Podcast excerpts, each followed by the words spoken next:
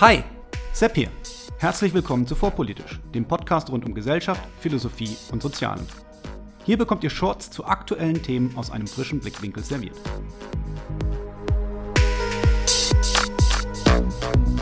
Hallo liebe Hörer. Bevor wir in das übliche Short starten, ein Hinweis in eigener Sache. Am 24.11. werde ich als Gast auf einer Podiumsdiskussion mit Titel Die Woken und die Rechten, zwei Fäuste für die Gegenaufklärung in Frankfurt am Main zugegen sein. Dort werde ich mit Gästen wie dem Extremismusforscher Holger Marx, dem YouTuber Sinans Woche und dem freien Autor Till Randolph Amelung, die ihr alle schon aus Interviews in diesem Podcast kennt, diskutieren. Weitere Gäste sind Jörg Finkenberger, Chantal Elhelu und die Politikwissenschaftlerin Esther Kovacs. Mehr Informationen zur Veranstaltung findet ihr im Internet unter www.clubvolontär.de. Das ist www.club-volan-t-a-i-r-e.de. Über Regenbesuch würde ich mich sehr freuen. Und damit auf in die neue Folge. Heute der Begriff des Politischen. Was ist das? Welche Definitionen gibt es? Und welche Folgen haben sie? Der Titel der heutigen Folge ist der Titel eines Textes von Karl Schmidt aus dem Jahre 1932, also ein Jahr vor der Machtergreifung der Nazis, und dass ich diesen zeitlichen Kontext erwähne, ist kein Zufall. Karl Schmidt lebte von 1888 bis 1985 und war wohl der wirkmächtigste, aber auch umstrittenste deutsche Staatsrechtler des 20. Jahrhunderts. Leider äußerte sich sein durchaus scharfsinniger juristischer Verstand in der Ablehnung von Institutionen der Weimarer Republik und in der Forderung nach einer autoritären Staatsordnung. So ist es nur konsequent, dass Schmidt im Mai 1933 der Nationalsozialistischen Deutschen Arbeiterpartei beitrat, auch wenn der Extremismusforscher Armin Pfahl-Trobert ihn ideologisch nicht für einen Nationalsozialisten hält. Aber egal, ob Schmidt ideologisch hinter dem Nationalsozialismus stand oder nicht, er trug wesentlich zur staatsrechtlichen Begründung der totalitären Herrschaft bei. Am deutlichsten wahrscheinlich in einem Beitrag mit dem Titel Der Führer schützt das Recht, in dem er einen Demokratiebegriff das Wort redete, der mit unserem Verständnis von Demokratie nichts gemein hat. Was aber ist das? Das Politische. Wenn man versucht, den Begriff des Politischen zu fassen und fragt, was genau die Politik von anderen Lebensbereichen unterscheidet, dann wird man, je nachdem wen man fragt, verschiedene Antworten erhalten. Klar ist, dass es verschiedene Systeme oder Bereiche gibt, die sich voneinander abgrenzen und mit verschiedenen Bezugssystemen arbeiten. Da gibt es zum Beispiel das Feld der Wirtschaft, wo es um Handel und Geld geht, das Feld der Moral, wo es um Fragen des guten oder richtigen Lebens geht, und das Feld des Rechts, wo es um Gesetze und die Frage nach Rechtmäßigkeit bzw. Rechtswidrigkeit geht, und sicher noch weitere mehr. Zu sagen, worum es analog im Bereich des Politischen geht, ist jedoch gar nicht so leicht. Hält man es mit den alten Griechen, so ist Politik alles, was sich auf das Gemeinwesen im Gegensatz zur Familie bezieht. Dieses Gemeinwesen nannte man die Polis und daher auch unser modernes Wort Politik. Bedenkt man jedoch, dass auch die Rechtsprechung und der Handel das Gemeinwesen betreffen, mindestens mal indirekt, so möchte man vielleicht präziser fassen, was das spezifisch politische ausmacht. Hier haben verschiedene Denker zu verschiedenen Zeiten unterschiedliche Angebote gemacht, was dies sein könnte. Für Max Weber und Niccolo Machiavelli war Politik die Sphäre, in der um Macht und Einfluss gerungen wird.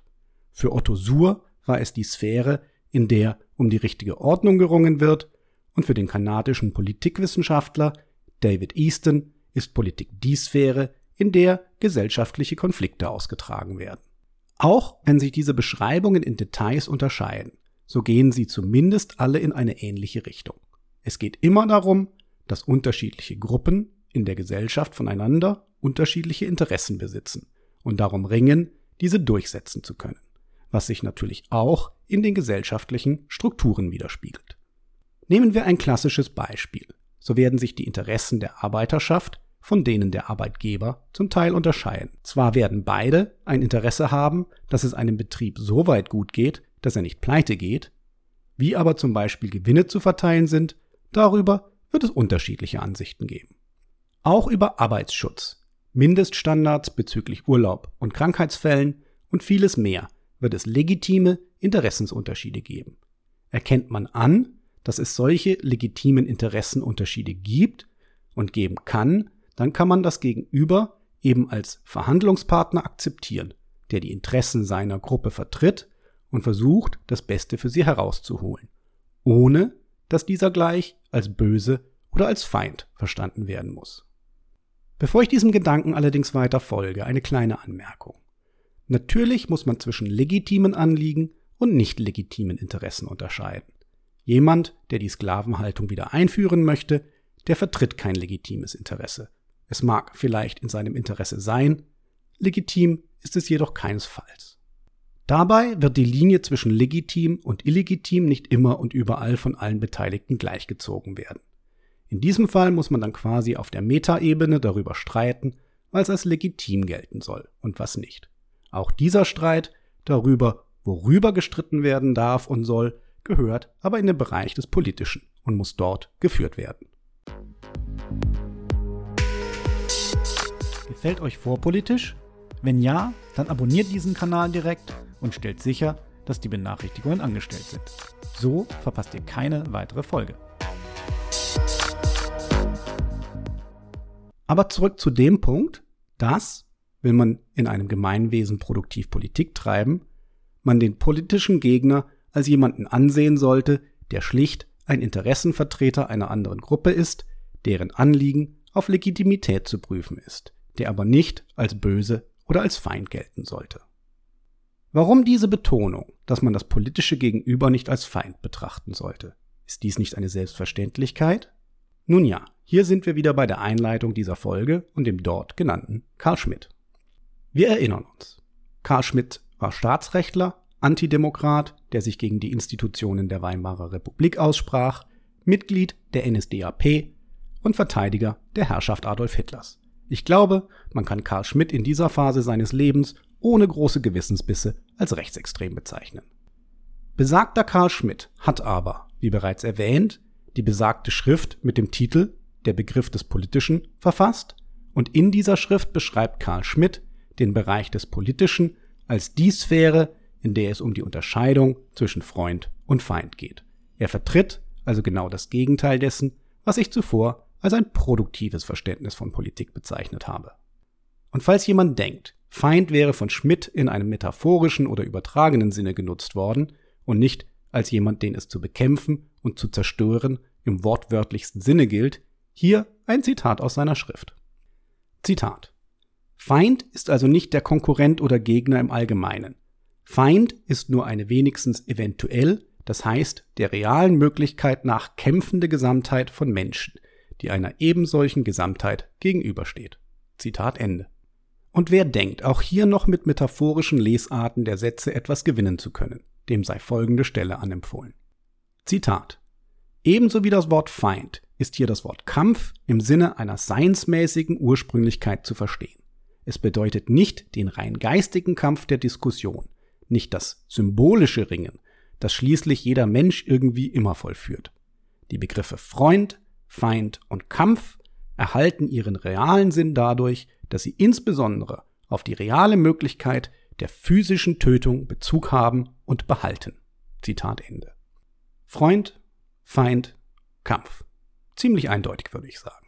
Nun sollte man nicht denken, dass diese Art des Denkens spezifisch rechtsradikal wäre. Auch auf der politischen Linken lässt sich diese Art des Politikverständnisses finden. Gerade in den sozialen, oder sollte ich besser sagen asozialen, Medien findet sich dieses Stammesdenken, diese Einteilung in Freund und Feind und der mit ihr einhergehende völlige Vernichtungswille leider viel zu oft. Erstaunlich oft auch von solchen Menschen, die sich eigentlich als Menschenfreunde verstehen und sich für offen und aufgeklärt halten, die gerne die Worte Solidarität, Mitgefühl und Menschenwürde im Munde führen. Also natürlich nicht alle, das soll damit nicht gesagt sein, aber erstaunlich viele, zu viele. Wir haben heute überhaupt kein Problem, die Hexenjagden der amerikanischen McCarthy-Zeit als solche zu verurteilen, als man angebliche Kommunisten gejagt hat und Existenzen zerstört hat. Gleiches gilt für den radikalen Erlass des Jahres 1972 in der Bundesrepublik. Wer heute im Umgang mit dem politischen Gegner alle Kniffe für zulässig hält, Leute im Internet mobbt und versucht, ihnen an die berufliche Existenz zu gehen, der sollte sich genau fragen, in welcher Tradition er da eigentlich handelt. Es sollte demokratischer Konsens sein, dass man keine Menschen angreift, nicht versucht, ihre berufliche Existenz zu zerstören oder sie mit Hass überzieht. Und nein, mit Hass ist natürlich nicht inhaltliche Kritik gemeint, sondern persönliches Mobbing, wie es in den asozialen Medien immer mehr auftritt und auch gerechtfertigt wird. Und kommt mir nicht mit dem Toleranzparadoxon. Wer an dieser Stelle das Toleranzparadoxon nach Popper ins Spiel bringen will, der hat es nicht verstanden und sollte sich dringend die erste Folge dieser dritten Staffel meines Podcasts anhören. Dringend. Das Denken in Freund und Feind, zumal einem Feind, der zu vernichten ist, sollte sich niemals in einer manichäischen Weltsicht von Gut und Böse manifestieren. Denn was soll man mit dem Bösen an sich schon machen, außer es zu bekämpfen, mit dem Ziel, es auszurotten? Damit ist gedanklich der Weg in den Totalitarismus geebnet, auch wenn er natürlich noch nicht beschritten ist. Besser ist es, sich zu vergegenwärtigen, dass Menschen unterschiedliche Interessen haben und diese Interessen auch miteinander in Konflikt geraten können. Wer das erkennt und anerkennt, wird erkennen, dass die andere Gruppe eben keine Menschenfeinde sind, sondern lediglich andere Interessen haben und nur so kann eine Suche nach einem Kompromiss überhaupt beginnen. Es ist wahrscheinlich auf Basis der sozialen Medien, dass es mir so vorkommt, dass Stammesdenken und Freund-Feind-Denken wieder vermehrt zum Tragen kommen und unseren politischen Diskurs vergiften. Wir sollten versuchen, dem entgegenzuwirken. In diesem Sinne hoffe ich, wie immer, auf eine bessere Debattenkultur.